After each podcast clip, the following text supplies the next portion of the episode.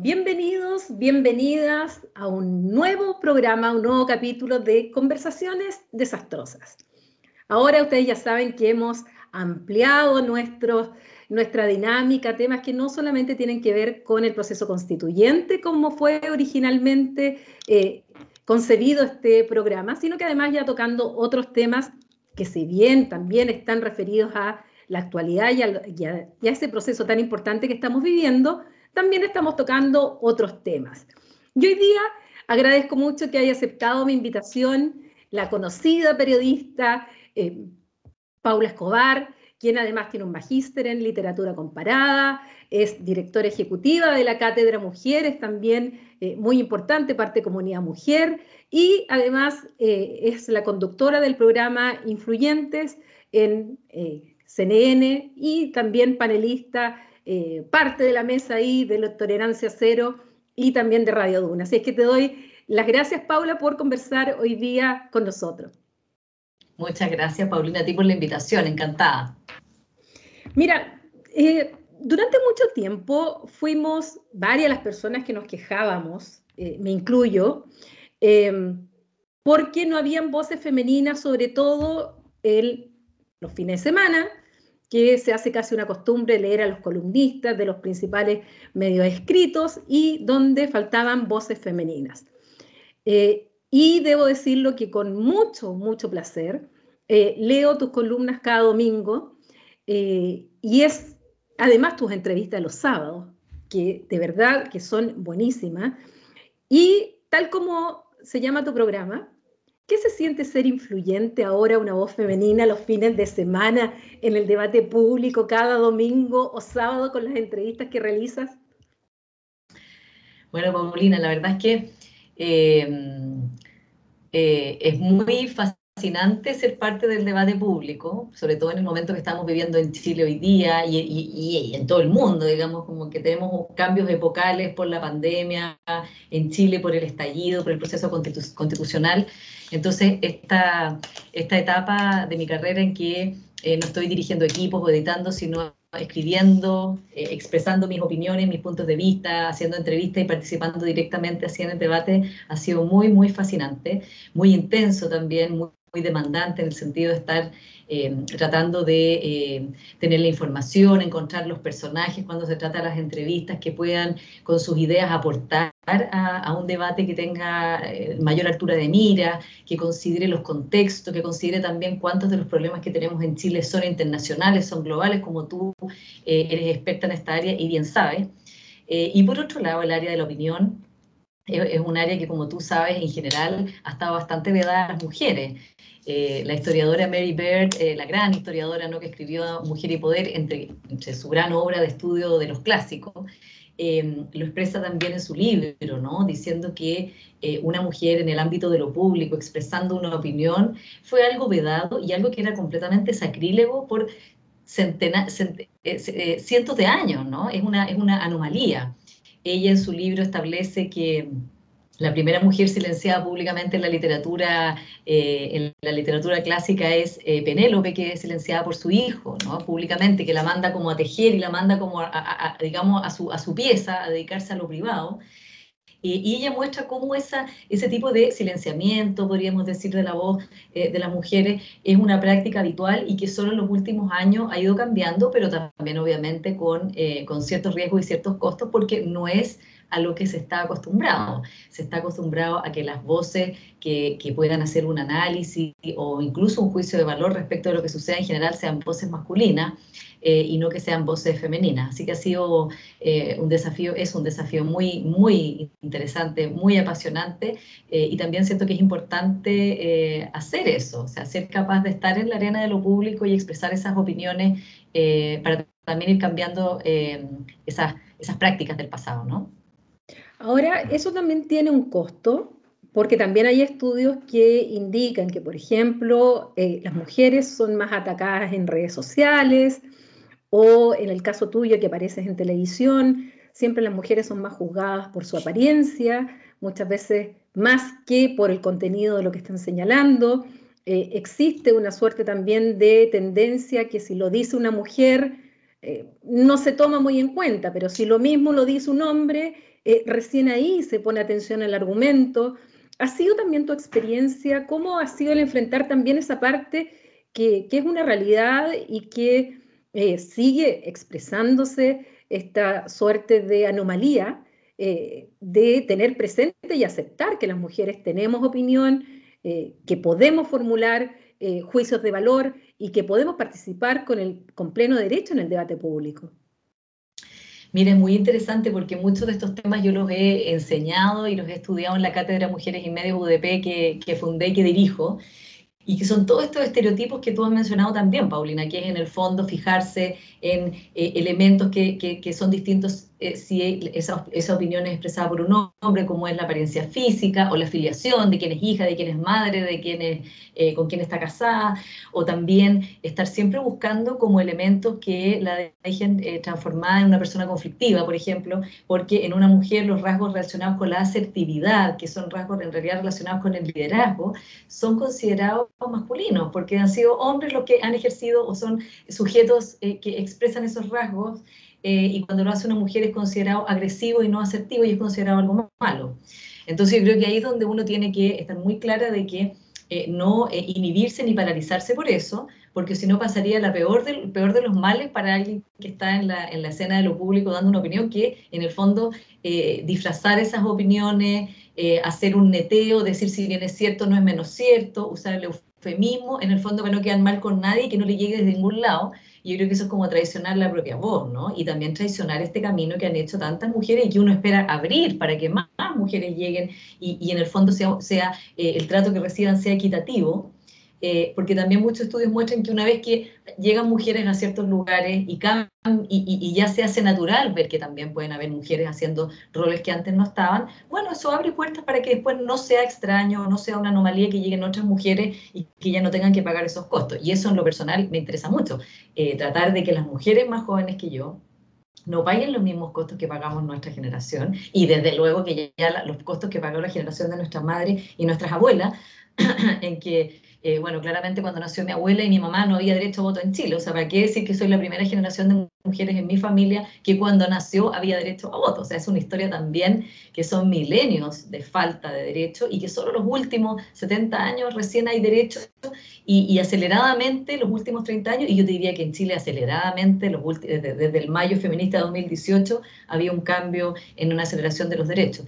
Así que lo que trato de hacer, Paulina, es como blindarme frente a eso también eh, y ser muy fiel a la voz que yo tengo, no tratar ni de, ni de eh, imitar a nadie, ni tampoco de inhibir mi propia voz, sino que esto es lo que yo pienso honestamente por estas razones.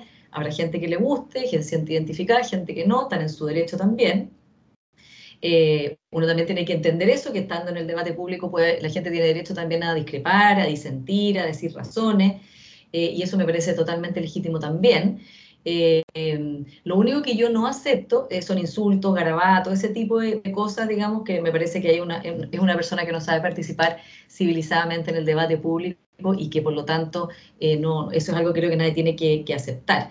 Aunque Mary Bird misma, ella le pasó que un troll la, amenazaba de muerte, unas cosas horribles, y ella decidió ser muy pedagógica con él y enseñarle a ese troll por qué la manera como le estaba participando en el debate público era completamente inadecuada, y logró finalmente evangelizar a este troll que además después le pidió referencia para conseguir un trabajo y qué sé yo. Bueno, pero eso yo creo que es gente que, no sé, de otro nivel canónico como Maribel. A mí no me daría para estar haciendo pedagogía a un troll, tampoco me ha pasado tanto, pero sí sé que pasa mucho y es algo que hay que estar consciente. Eh, y creo que eh, mantener la civilidad en el debate público es también un, creo que una responsabilidad de todos los que, las y los que participamos en él. Por lo tanto, si la gente quiere insultar, decir grabatos, cosas feas, me parece que ya salen de ese discurso y que tampoco hay que darles demasiada importancia, porque eso es lo que buscan finalmente, como provocar no solo un mal rato en la persona, sino una inhibición y un temor, en el fondo. Entonces, que para la próxima vez que uno hable o la próxima vez que uno escriba, tenga miedo y, no quiere enfrentar el desagrado que significa leer eso. Eh, y creo que hay que, hay que tener esa, esa precaución. Ahora hablando de liderazgos, em, claramente estamos viviendo, como tú señalabas, cambios, cambios que se han venido incubando tanto a nivel de la sociedad chilena como también a nivel internacional y donde también vemos que se producen estos, eh, estos puntos de inflexión que influyen también en los liderazgos. ¿Cómo ves el liderazgo femenino tanto en Chile como en el mundo, eh, especialmente en este último tiempo, tiempo de pandemia, tiempo de crisis económica, tiempo de estallido social, tiempo en el cual muchas veces la civilidad se pierde, donde también vemos cierta radicalización, no solamente en Chile, también en el exterior, eh, y donde estamos viviendo fenómenos también muy complejos como la inmigración, el cambio climático, en otros países el terrorismo internacional. Bueno, ¿para qué nombrar todo lo que son los riesgos globales? ¿Cómo ves el liderazgo hoy día de las mujeres a nivel internacional y nacional?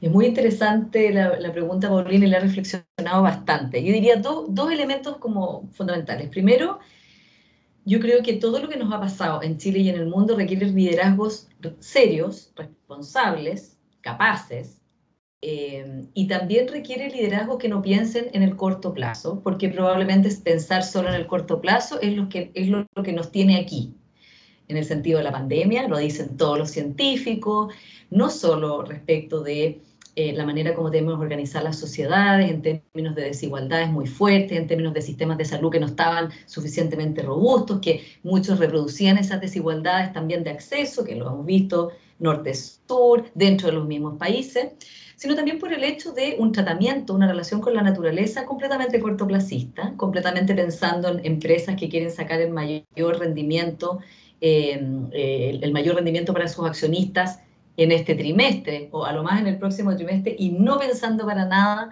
en qué, cuál es el futuro de esa compañía o cuál es el futuro de todas las partes interesadas respecto a esa compañía, los clientes, los empleados, las comunidades, la sociedad en general. Eh, y creo que en general no por una razón biológica, sino por una razón cultural, de la manera como las mujeres hemos sido socializadas a lo largo de la historia y cómo hemos sido tratadas como una minoría subrepresentada, aunque seamos una mayoría, hemos sido tratadas como una minoría y hemos estado subrepresentadas de la sociedad. En general, las mujeres que llegan a cargos de liderazgo han luchado cuatro veces más que los hombres, se han preparado tres veces más que los hombres, saben mucho más, y en general tienden a tener una mirada mucho más de largo plazo que solo el presente inmediato.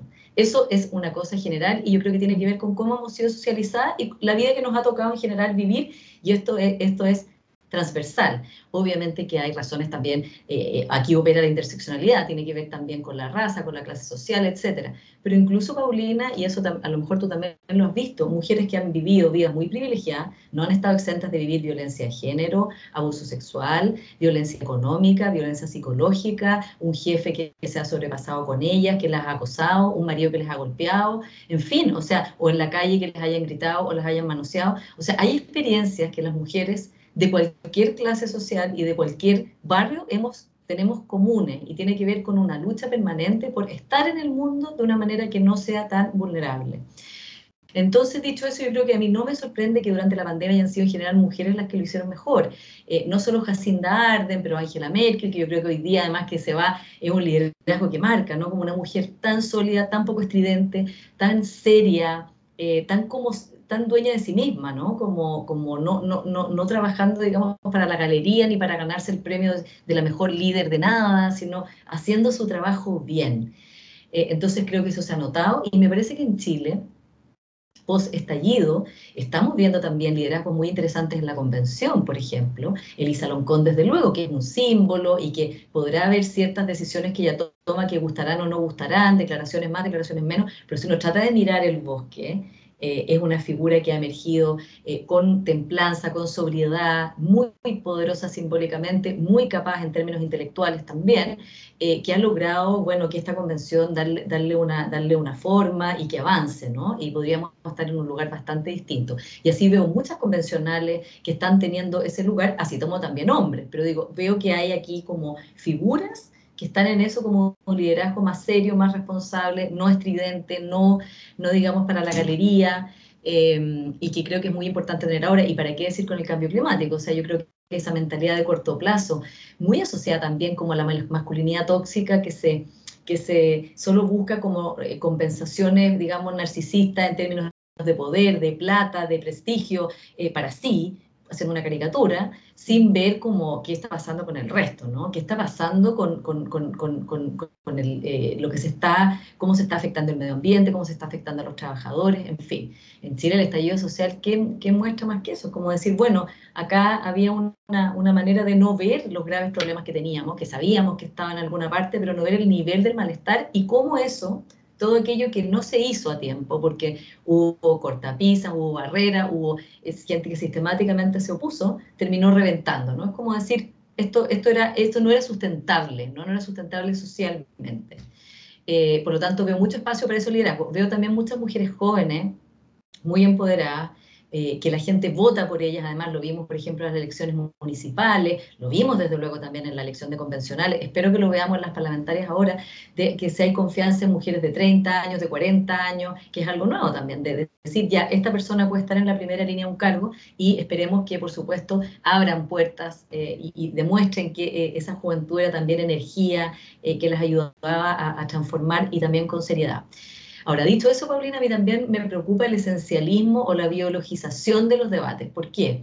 Porque creo que es un problema también atribuir, y eso lo discutía el otro día con un sociólogo chileno muy reputado, que me decía, pero el liderazgo femenino es distinto del masculino. Y decía, ojo con eso, cuidado, porque en el fondo si uno le atribuye a las mujeres que son, por ejemplo, empáticas, acogedoras, porque cuidan, porque crían, eh, es también relegarlas a debates solo relacionados con ese tema, lo cual está en la base de discriminaciones eh, salariales, por ejemplo, de discriminaciones en la pirámide de poder, porque se quedan como relegadas en las gerencias de recursos humanos o de, comunicaciones, pero no en la gerencia general, no en la presidencia del directorio, no en los lugares donde se toman decisiones. Las van dejando como, bueno, las mujeres son buenas en el fondo para todo lo que tiene que ver con, la, con las habilidades, comillas, blandas. Y eso, ese discurso de la habilidad blanda a mí me da horror, porque en el fondo cuando hay una pandemia, cuando hay un terremoto, cuando una empresa está en riesgo, cuando hay que sacar adelante, eh, no sé, algo muy valioso que está contra todas las posibilidades, uno quiere a alguien que tenga las habilidades completas, ¿no? O sea, que sea capaz de sacar la tarea adelante, no solo como quedar relegada a algo como de las habilidades blandas. Y también porque no todas las mujeres son madres. Esto es como asumir que todas las mujeres son cuidadoras y que todos los hombres no lo son. Y me parece que no, el cuidado es algo que todos queremos como parte de un proyecto realmente transformador, eh, que la corresponsabilidad sea un hecho y que por lo tanto nos siga recayendo esta labor de cuidado que es tan invisibilizada, que no es remunerada, que ni siquiera es reconocida, solo en mujeres que por lo tanto después tienen, enfrentan montones de, em, de inequidades económicas, de acceso a trabajo, etcétera, etcétera. Entonces, yo creo que es, un, es como eh, las mujeres, por la vida que nos ha tocado vivir, tenemos ciertas características que se asocian a eso. Yo no lo asociaría al cuidado necesariamente, porque no todas las mujeres son madres y porque hay padres que cuidan a niños, a sus padres ancianos, a personas discapacitadas, que también son capaces de entender eh, la ética del cuidado. Entonces, yo, e, e, esa sería mi única prevención y que las mujeres que llegan a la política, a la, a la opinión pública, a todos los temas, eh, deben eh, eh, ser válidas en todos los ámbitos. Por ejemplo, tú eres una gran experta internacional. Necesitamos mujeres expertas internacionales. No que digan, no, pero usted va a hablar de los temas de cuidado, por ejemplo, porque las mujeres, porque es una extensión de los estereotipos tradicionales. Como una mujer capaz puede hablar de una guerra, puede, puede decir por qué está bien o está mal los tratados internacionales, puede opinar de la política económica, puede dirigir el Banco Central, y eso creo que es lo que, es lo que, hay, que hay que promover. Eh, más que esencializar ciertos atributos. Pero, pero, pero cerrando el, punto, yo creo que eh, es esa experiencia de, luchar por un lugar que en el fondo hay que demostrar que se es mucho mejor que muchos hombres que han tenido ese lugar garantizado, que hace que en general lleguen mujeres más preparadas, más capaces y con una mirada mucho más eh, de largo plazo que solo el día de, hoy. Estoy absolutamente de acuerdo contigo, especialmente cuando uno ve la experiencia, tanto en Chile como comparada, que a quienes eh, se les atribuye, por ejemplo, las carteras, veamos las carteras de los ministeriales, o sea, salud a mujer, eh, obviamente eh, el de mujer, previsión social, educación. Que, no, no, hacienda, no economía. Claro, de hecho nunca había una, una, ministra de Hacienda.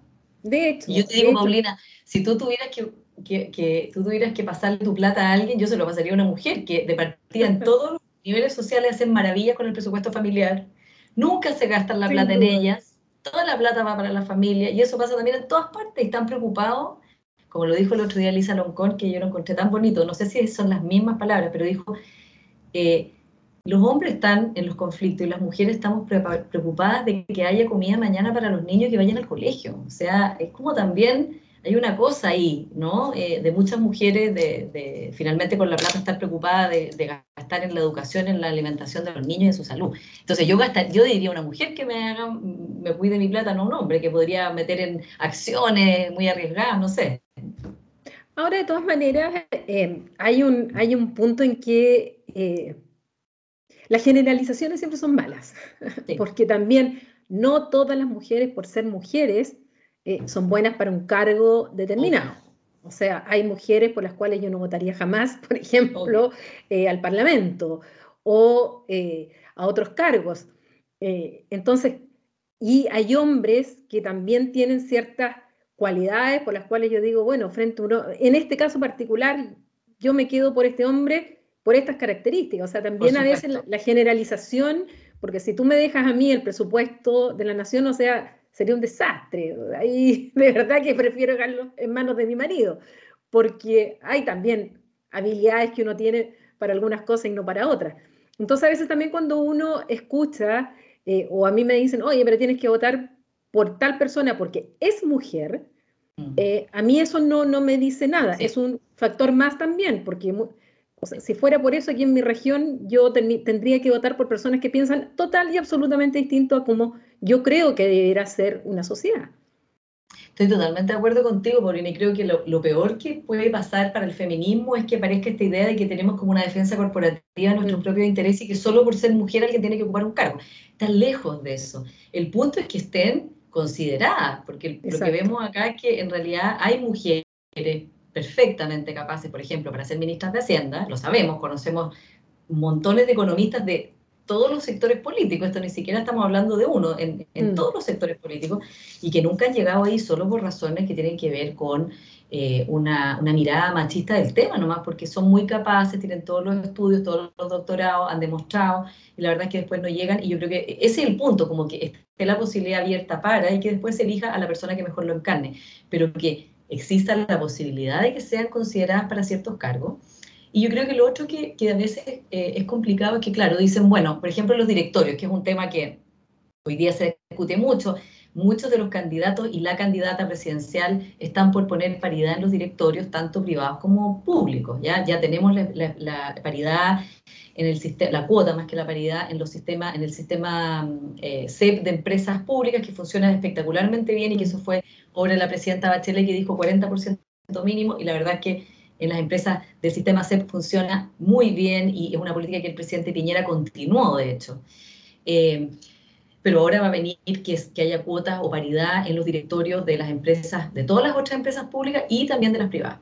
Entonces pasa que ahí dicen, no, pero esto cómo puede ser si hay que tener experiencia en directorios para nombrarte directorio. Y es como ya, pero el huevo la gallina, si nunca ha habido una mujer en un directorio, ¿cómo va a tener experiencia en ser directora? Es como, alguien te tiene que dar la oportunidad, alguien te tiene que nombrar subjefa y alguien tiene que nombrar jefa para que tú después puedas ser subgerente, después puedas ser gerente y después, o sea, y cuando empiezan la las mujeres a quedarse estancadas en un, en un punto y de ahí no siguen surgiendo, es donde se tapa la, la, posibilidad de avanzar. Entonces, eh, en general, bueno, veamos las mujeres que están en los directores en general, es un súper buen papel y se han ganado, o sea, no era, no era porque no era porque no había mujeres buenas, como sabemos, la, la corporación hay mujeres que dirige Ángeles Fernández, lo ha tanto, no es que no hay expertas, lo que pasa es que llaman a los mismos de siempre, se juntan los mismos de siempre, es como una cosa endogámica también de, bueno, yo conozco a este, yo conozco a este, y en el fondo buscar esa afinidad más que por el perfil eh, profesional, y yo creo que eso ha cambiado, pero yo creo que no está cambiando a la velocidad que está cambiando Chile, o sea que ya Chile cambió y es distinto. Yo creo que ahí es donde hay que hacer ajustes,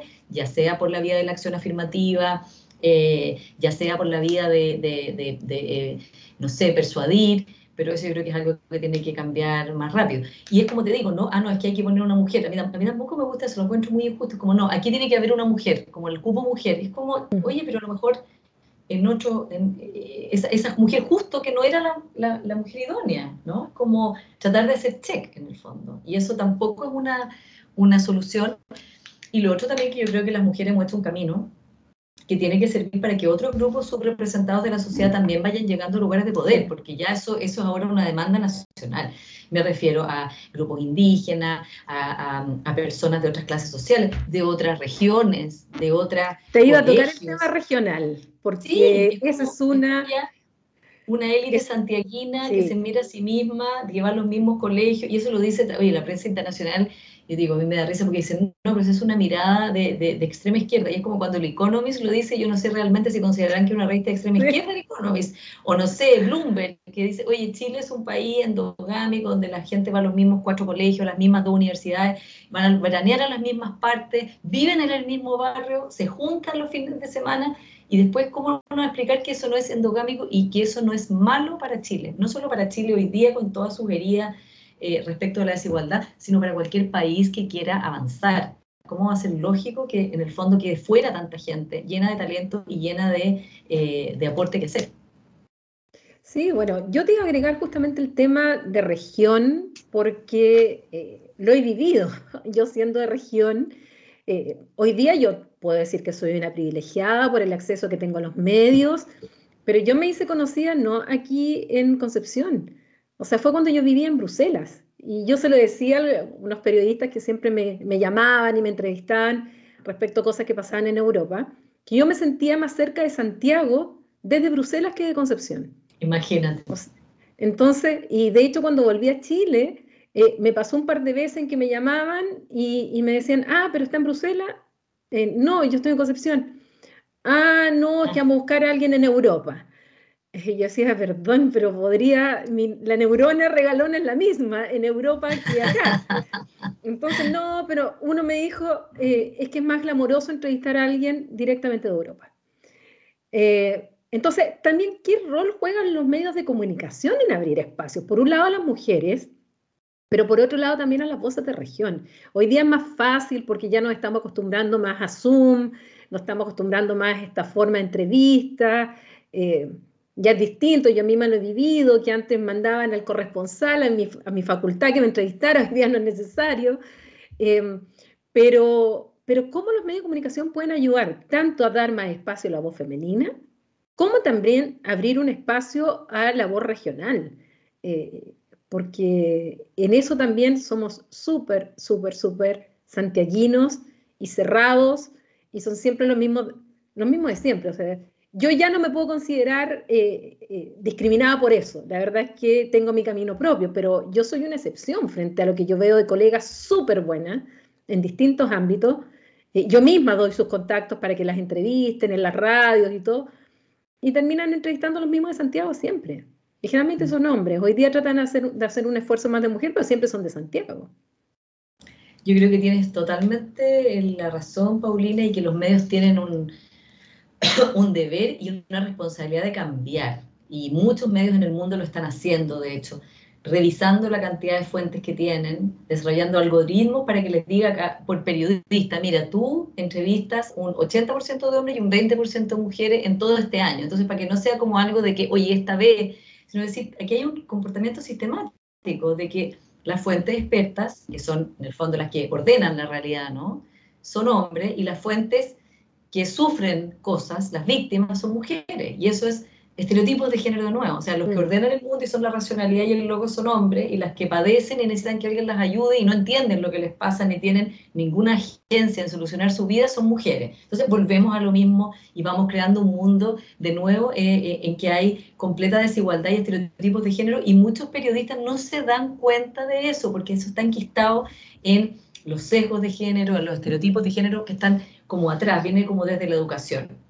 Entonces, yo creo que los medios deben cambiar, deben darse cuenta de a quiénes entrevistan, qué fuentes expertas citan, qué personas en el fondo ponen para reflejar una experiencia pero no una idea. Eh, ¿Cuánta gente tienen ejerciendo la opinión? ¿En qué cargos tienen jefas, mujeres o hombres que determinen ciertos ámbitos? Hay zonas completamente masculinizadas, deporte, economía, aunque ahora también hay, hay, más mujeres, pero, y hacerse un plan. Y yo creo que el plan tiene que ver con diversificarse no solo en términos de género, como dices tú, sino eh, de reflejar la, la, variedad de la sociedad chilena en todos estos otros ámbitos. Y yo creo que el ámbito regional, la descentralización también medial es clave, porque hay una fuente de desigualdad enorme. Obviamente que si un profesor o una experta en Santiago o un hombre tiene mucha más probabilidad de visibilidad, que lo inviten a todas partes, y si está en regiones no, obviamente que esa es una voz que queda afuera. Y terminamos entendiendo lo que pasa en las regiones a través de voces santiaguinas que mm, hacen una mediación en el fondo para explicarnos lo que está pasando en otros lugares, sin que haya una completa, eh, una, verdadera eh, comprensión para el resto de la audiencia de qué está pasando allá. Entonces yo creo que ese es un objetivo fundamental y así como también abrirse a voces que vengan de, digamos, de otras disciplinas, em, que sean influyentes por otros temas, que sean de otras edades. Creo que en eso la convención ha sido eh, espectacular, porque todos los periodistas hemos tenido que rápidamente aprender las biografías, los currículum, de dónde vienen un montón de personas que antes no eran sujetos de atención medial y que de hecho fueron muy poco entrevistados antes de la convención. O sea, tampoco jugó un papel el hecho de ser entrevistado. Ganaron a pesar de que no tuvieron casi ni una cobertura. Eh, y, y el revés, los medios tienen que decir, ya, a ver, aquí hay un mundo que no estamos cubriendo. O sea, también creo que el mapa de cobertura del país tiene que cambiar porque ya quedó viejo, el mapa mental. Eh, y entender esto también como una misión, como la misión de diversificar las voces de manera de prestar un mejor servicio. Y, yo creo que el periodismo es un servicio público. Eh, más allá de que sean empresas privadas, es un servicio público, es muy importante. El buen periodismo es esencial para el funcionamiento de una buena democracia. Por lo tanto, ampliar el espectro es un deber y no simplemente una opción de que sería bueno que, es un deber y yo creo que ese en ese proceso hay, varios medios en todo el mundo, también en Chile, que están en ese camino eh, y creo que probablemente las personas lo van a requerir con mayor velocidad todavía que lo que, lo, pasa, ¿no? Ahora tú has tocado eh, durante toda nuestra conversación eh, varias veces la palabra civilidad, responsabilidad. tú que has tenido la oportunidad de entrevistar a los principales actores políticos actuales, aquellos que toman las decisiones políticas en Chile, a líderes de partidos políticos, de gremios, de sindicatos, de, o voces influyentes, como, como se llama tu programa. ¿Cuánto consideras tú que de verdad, sobre todo los partidos políticos, el Congreso, los parlamentarios, el gobierno, la oposición, ha tomado en serio el mensaje que se envió en el estallido social? Porque durante un par de meses uno escuchó tantos programas de mea culpa eh, por parte de los empresarios, por parte de los medios, por parte de los políticos, por parte de los dirigentes, que en realidad no se habían dado cuenta, que la desigualdad, que cómo afectaba. O sea, nos pasamos en una suerte de catarsis, pero vino el verano, vino la pandemia y después se retomó eh, la vida política. Y me pregunta ¿cuánto se aprendió? ¿Cuánto de verdad se tomó conciencia que las malas prácticas la ciudadanía no las quiere, que la corrupción uno no lo quiere, que el tráfico de influencias uno no lo quiere, que no quiere que nos mientan, que no queremos tampoco que se esté eh, en un debate, por lo menos yo, en un debate pobre, de si hiciste o no hiciste algo, cuando en realidad lo que yo quiero saber es qué tienes pensado para sacar a este país de la situación en que nos encontramos. Este país en este contexto complicado de América Latina y en este contexto complicado del mundo.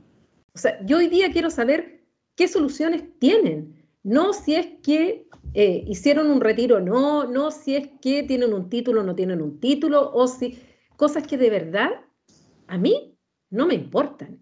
Mm. Eh, lo que uno quiere es ese debate de ideas y, y no la descalificación y no. Entonces, a veces me siento súper desesperanzada en el debate público, en lo que se está, eh, cómo, esta campaña, tanto presidencial como parlamentaria, eh, se está llevando a cabo. Y me pregunto, ¿cuánto le quedó a los partidos políticos de verdad de la tremenda bofetada que se les dio a partir del 18 de octubre? Y me queda una gran duda. Mira, yo creo que estás tocando temas que son realmente muy esenciales, Paulina, de, lo, que pasa ahora. Primero, yo creo que el estallido todavía está siendo procesado por todas y todos, nosotros, digo, eh, y los partidos además han tenido que enfrentar un año con 10 elecciones y que en el fondo se juegan la vida en cada elección y no saben qué va a pasar, hay un mapa político pues estallido que es distinto, pero que todavía no se termina de configurar, y estamos como en un periodo de entre medio de que surja algo nuevo y que son periodos desordenados, son periodos incómodos, son periodos eh, llenos de incertidumbre y de miedos. Eh, y creo que, creo que estamos oscilando todo el tiempo entre el miedo y la esperanza, ¿no? Y, y, eso, entonces creo que hay una lectura, hay un miedo también de, decir, eh, en el fondo, dónde se pueden poner los límites. Yo creo que, por ejemplo, con el cuarto retiro hemos visto eso, cuando ya dos candidatos presidenciales se dan vuelta carnero, después de haber dicho, oye, el cuarto retiro jamás, la inflación está arriba, y lo dice Mario Marcel, que no digamos tampoco que es un Chicago hoy, pero igual, porque es como no podemos ir contra lo que la gente quiere, y es como, bueno, pero el liderazgo también, o sea, Angela Merkel muchas veces dijo que no a cosas que la gente quería, entre otras cosas la gente no quería recibir refugiados, no todos querían recibir refugiados, mm. y fue ella dijo, esto es lo que este país debe hacer y vamos a hacer esto. Y es como hay momentos en que también hay que ser capaz de ser, en ese sentido, tomar decisiones complicadas y ser un poco más impopular y, entender que eso viene en un beneficio después. Em, creo que la, terminar de configurar la, lectura que cada grupo y cada individuo hacemos del estallido va a ser más largo, porque estamos entre, entre todavía eh, ajustándonos, ¿no? Y a la vez tenemos una salida institucional que eh, si la miramos desde varios lugares más atrás, estás funcionando. Eh, ayer venía una entrevista, eh, antes de ayer, a James Robinson en el Mercurio, que me sorprendió lo, lo con día que estaba, porque era excelente la entrevista. El, el, coautor de Por qué fracasan los países con Daron Acemoglu, y que decía como, como todas las cosas que queremos escuchar, como este proceso es positivo, yo creo que Chile lo está haciendo bien, claro que son momentos complejos, pero en realidad ustedes están redefiniendo, son el único país de Latinoamérica que podría hacer esto, decir, sabéis que vamos a hacer democráticamente un nuevo pacto social y vamos a solucionar en serio eh, eh, la desigualdad que hay, la precariedad que viven muchas familias, sobre todo las familias que no les alcancen ni para tener beneficio, ni para rascarse con sus propias uñas. Eh, y, que, claro, estamos encauzando algo muy difícil, pero estamos, estamos ahí, estamos, estamos en la mitad de, algo y que es un espacio incómodo, pero que está. Entonces yo creo que existe. Creo que los partidos obviamente quedaron sobrepasados, estaban sobrepasados antes, el estallido se los mostró y tienen que también reconfigurarse, no solo en sus coaliciones, como se lee muy, yo creo que es una lectura por encima de decir, ya, van a haber otras coaliciones, entonces ahora el Frente Amplio con el Partido Socialista sean para allá, y estos sean para acá, y estos sean para acá, sino de algo mucho más profundo, que es cuál es el sentido que tiene lo que hacen, cómo van a mediar, qué mediación es la que hay que hacer ahora, qué es lo que la ciudadanía pide. Y yo diría, Paulina, que para mí, algo que voy a decir que es algo bien obvio, pero que si uno piensa lo que acaba de pasar con los Pandora Papers, pues no es tan obvio, que es entender que ya no basta con hacer cumplir lo que la legalidad permite, lo que en el fondo hacer cosas esperando que nadie las vea, sino que se hagan una pregunta mínima por la ética de, de, de su quehacer. O sea, es como, a ver, lo que están haciendo es defendible o no desde un punto de vista ya de criterio, sentido común, sensatez en el Chile que estamos hoy día o no, más allá de que la ley lo permita o no lo permita. Yo creo que en eso también la, clase política, los dirigentes empresariales, los medios de comunicación, la academia, las organizaciones sociales civiles, todos aquellos que tenemos algo de influencia en, el, en el acontecer, tengo que hacer esa pregunta. Es como ya, remiremos también cosas que a lo mejor antes se podían hacer y pasaban con la y hoy día ya no lo son. No para perseguir a esa gente ni andar funándola, yo no creo para nada, eso me parece que está fuera del pacto de civilidad, sino para transformarnos también. O sea, yo creo que esta transformación que queremos para Chile también va a pasar porque nos transformemos cada uno eh, y que entendamos eh, tal como el otro día me decía Heinz Klug, que es un eh, constitucionalista sudafricano que participó en la redacción de la Constitución, todavía no publico esta entrevista, pero, pero ya la hice, eh, en el fondo decía, también daba mucha tranquilidad decir, bueno, esto, mira, ellos lo hicieron en otro contexto, obviamente terminar con el aparte y un país que estaba, digamos, en otra etapa, pero decía, bueno, lo que puede ser es que ambas partes, o sea, todos tienen que entender que aquí algo tienen que dar, A lo mejor hay personas que tienen una expectativa muy maximalista y muy radical que van a tener que entregar de que no va a ser tan radical.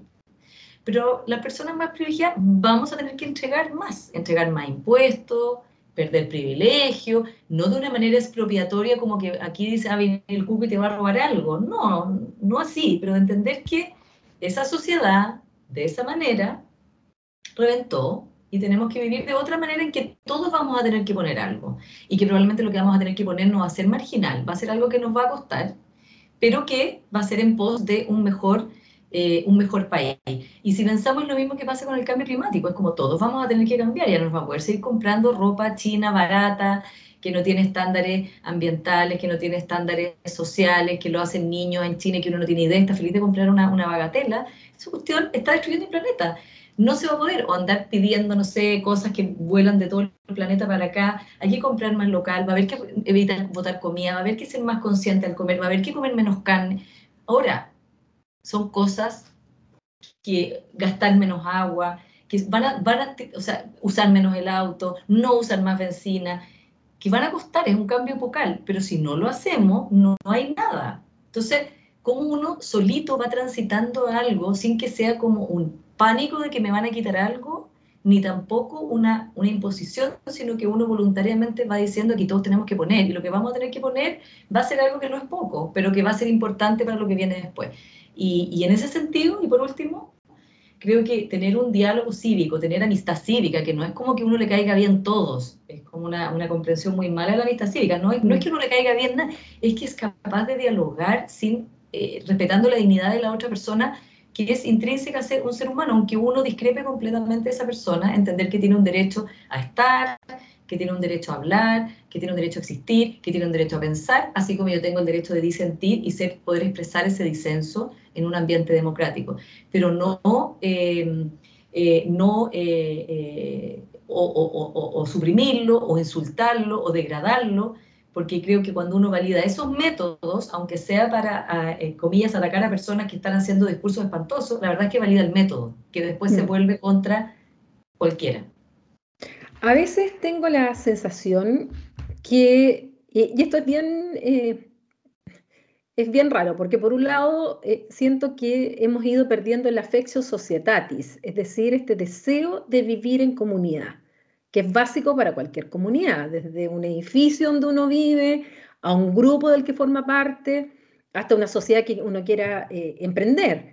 O sea, uno quiere estar en esa sociedad y se siente parte de esa sociedad. Entonces, por un lado, hemos perdido, es, creo, y esa es parte del estallido y es parte, se ha ido acumulando a través del tiempo, en que hemos ido perdiendo esa affectio societatis. Y hay sectores que se sienten absolutamente marginados de esto que es el Chile. Y hay otros que se sienten dueños de Chile. Entonces, por un lado, uno encuentra eh, esa dicotomía, pero por otro lado, uno también se dio cuenta en el estallido cómo surgió o, tal vez no surgió, sino que se, se reinventó un afecto y sobre todo en aquellos que necesitaron juntarse, y con la pandemia se, demostró mucho más, con las joyas comunes, con la forma de colaborar en pequeñas comunidades, en valorar lo local, como tú señalabas, de ir a comprar al, al casero de la esquina. Eh, entonces, es una mezcla entre una desafección, por un lado, pero al mismo tiempo una afección, un reenamoramiento también con ciertas comunidades que eh, se han ido dando, estos cabildos que se formaron, por ejemplo, eh, para discutir qué queremos. Entonces, somos un país que estamos viviendo un proceso complicado, pero al mismo, al mismo momento estamos construyendo cosas que no siempre eh, se ven reflejados, por ejemplo, en los medios. Y vuelvo a los medios, porque el medio por un tema también de financiamiento, por un tema de, cuántos clics te hacen, eh, muchos buscan el clic, muchos buscan, eh, como yo le digo a los estudiantes siempre cuando me dicen, no, el derecho internacional nadie lo respeta. Entonces yo le digo, miren una página eh, o piensen en un mantel blanco y tiene una mancha roja. ¿Dónde se va su vista? A la mancha roja. Y se olvidan de todo el mantel blanco. Bueno, con el derecho internacional pasa lo mismo, o sea, se cumple normalmente, pero cuando hay infracción al derecho, son las guerras, son entonces la atención va ahí, porque eso llama la atención. Entonces, ¿cuánto también de eso influye esto que los medios necesitan los clics, necesitan la noticia que impacta, la cuña vendedora, eh, que es mucho más que preguntarle a un candidato qué quiere para solucionar temas de vivienda, pero no, da mucho más clic. Hoy día vemos del debate de ayer el enfrentamiento, la... ¿Cuánto de eso también? ¿Cómo cambiar también eso? Eh, porque la gente quiere informarse también de, respecto a lo que está pasando. Mire, una pregunta, yo creo que es, de las preguntas importantísimas de hoy para los periodistas y para todos. Yo entrevisté el sábado a, un historiador que escribió eh, un libro que se llama Dignos de Ser Humano y también Utopía para el Realista, eh, Rutger Bregman. Mm. Y él al final decía que, porque él dice en el fondo, en este segundo libro, que eh, su postura es que la naturaleza humana es mucho más buena y bondadosa y comunitaria de lo que se pinta, ¿ya? Y que en el fondo eh, eh, revisa, por ejemplo, casos periodísticos en que todos quedaban como que pésimas personas y en realidad habían sido buenas personas, pero como que los periodistas no resistieron poner que eran todos malos, estaban todos peleados. ¿ya? Entonces hablaba de ese sesgo también hacia el conflicto y distinguía entre las noticias o la ola, digamos, la corriente sin parar de noticias 24/7 y el periodismo. Y decía, el periodismo, me pareció muy interesante la distinción. El periodismo es muy importante, es la base de la sociedad y lo que queremos con el periodismo es fiscalizar el poder, por un lado, por supuesto, imagínate Pandora Papers, en fin, caso Rojas Vade, o sea, tú tienes ahí el periodismo investigativo, cómo hace la diferencia para que una democracia realmente tenga herramientas para entender lo que está pasando. Y también el periodismo de calidad permite comprender mejor, eh, permite entender mejor, permite no distraerse, como dices tú, con el, con, con el, el, punto, el punto de mancha y no entender el contexto general, porque eso lleva a tomar malas decisiones. Steven Pinker también ha hecho el punto al decir que eh, hay un sesgo hacia, hacia, lo negativo del periodismo, porque obviamente que las buenas noticias no son portada, pero por ejemplo la cantidad de millones de personas que han salido de la pobreza, uno no sale todo el día una que diga hoy día 10 millones salieron de la pobreza, hoy día 10 millones salieron de la pobreza, sino que hoy día hay un portonazo y es noticia durante 20 minutos en las noticias y uno jura que está viviendo en un país que es extremadamente peligroso, ¿no? Eh, y Steven Picker decía, ese sesgo de la prensa lo que hace es también crear dos escenarios que son muy terribles. Uno, el de la parálisis, eh, que es como, como decir aquí ya no hay nada que hacer, o sea, un fatalismo, como decís que en realidad esta sociedad está podrida, no hay nada que hacer, cuando eh, su investigación y la de Harari y también la de Brinkman muestran cómo la sociedad de hoy, con todos los problemas que tiene, es infinitamente mejor que todas las anteriores en términos de personas muriendo de hambre, de enfermedades, de guerras, de conflictos, de violaciones, de todas las cosas horribles que le pueden pasar a los seres humanos, ¿ya? En comparación, no digo que hoy día sea un paraíso, pero en comparación a la historia de la humanidad. Eh, que es por un lado el fatalismo, es decir, aquí ya no hay nada más que hacer para que me levanto en la mañana si en realidad esto está todo podrido, o la radicalidad, que es tiremos el mantel, porque aquí realmente esos son discursos también muy peligrosos. Esto está todo podrido, tiremos el mantel y construyamos todo de nuevo una utopía en el fondo de corte autoritario, en que obviamente el líder autoritario es el que sabe cómo conducir a todo el mundo hacia ese paraíso, que todos sabemos que esos paraísos nunca son tales, sino que son lo más parecido a un infierno. ¿no? Entonces yo creo que ahí es donde los periodistas deberíamos pensar, estoy haciendo esta vorágine de noticias sin contexto, que es como hoy día pasó esto, esto, esto, esto, o estoy tratando de hacer periodismo en que fiscalizo el poder, ayudo a la gente a comprender mejor el mundo en el que vive, ¿no? Eh, y yo creo que eso es una cosa que es muy importante y a mí me inspira mucho eso para hacer mis entrevistas, por ejemplo, en la tercera, para hacer mis entrevistas de influyentes, de un diálogo para que la gente comprenda lo que estas personas entienden y que estas personas han pensado, ¿ya? Como en el fondo puede ayudar a, entender mejor lo que nos pasa en Chile, puede ayudar a entender lo que nos está pasando a cada uno, tratar de provocar la comprensión del, del, del fenómeno y no al revés, como la, la, no comprensión, que es como no entender el contexto, como por ejemplo cuando uno cree que solo en Chile están pasando estas cosas, que no hay un contexto global de los mismos problemas, cuando uno cree, bueno, en fin, todo lo que tiene que entender, o los mismos famosos debates, Paulina, sobre los 30 años, que es como también decir, bueno, pero a ver, pero todas las cosas que, que sí son mejores eh, eh, y que somos generaciones que vivimos, vivimos en dictadura, vivimos la transición, vivimos ahora, no, no es algo que nos contaron o leímos en un trabajo en un libro de historia como era vivir en Chile en los, en los 70 y los 80. Bueno, pero también hay que dar testimonio de lo, que, de lo que se hizo bien, porque en el fondo si no es una mala comprensión de los problemas que tenemos hoy día. Y son cosas que no eran tan obvias, derrotar el legado de la dictadura en términos políticos, económicos, sociales, eh, éticos, en fin, o sea, realmente no, no, eh, eh, eso no se puede obviar. Entonces, eso es lo primero que quiero decir, que es muy importante entender la diferencia entre esta vorágine de, noticias, de clics y el periodismo. El periodismo tiene otro lugar y es muy importante y todos tenemos que tratar de ser los mejor, mejores periodistas posible y entender, como te decía, que lo que hacemos tiene un impacto público muy grande si lo hacemos bien y si lo hacemos mal. Y segundo, sobre los debates. Yo estoy de acuerdo con que eh, en, los formatos que se han usado, eh, particularmente el de ayer que encontré que el formato era muy confuso, muy raro, como que no, no, era como una coreografía que nadie se sabía, en el fondo estaban todos como, como que fue muy extraño, pero eh, han tendido a darle demasiada protagonismo a los periodistas y poco a los candidatos y poco a que expongan ideas, ¿ya? Entonces eh, que es lo que te digo también cuando pasa cuando uno entrevista a alguien. Si uno quiere entrevistar a alguien para hablar de cosas anecdóticas, de cosas biográficas, eh, de cosas escandalosas, hacerlo pisar el palito para que se enoje, o quiere que esa persona que ha pensado algo pueda expresar lo que piensa, o no. Y, mm. es como que hay que entender qué quiere hacer uno, ¿no? Y yo creo que muchas veces los debates no solo hay un eh, enfrentamiento entre ellos, que por último ya es parte del debate, uno ve en Estados Unidos, cómo se, cómo se han peleado y las cosas que se dicen, es parte también de lo performático, ¿no? Pero yo creo que el periodismo no puede ser performático. O, sea, también que los candidatos sean performáticos. Quizás es parte de, no es el estilo que yo le recomendaría a nadie, no creo que es lo que Chile necesita hoy día, sino como volvemos al principio, liderazgo serio, responsable, de que se autogobiernen en primer lugar. La gente que no es capaz de autogobernarse difícilmente puede aspirar a gobernar a las y los chilenos, ¿no? O sea, yo creo que eso es como lo mínimo. Eh, pero bueno, hay gente que le gustará ver a gente gritar o ser estridente o no sé, ahí veremos qué pasa.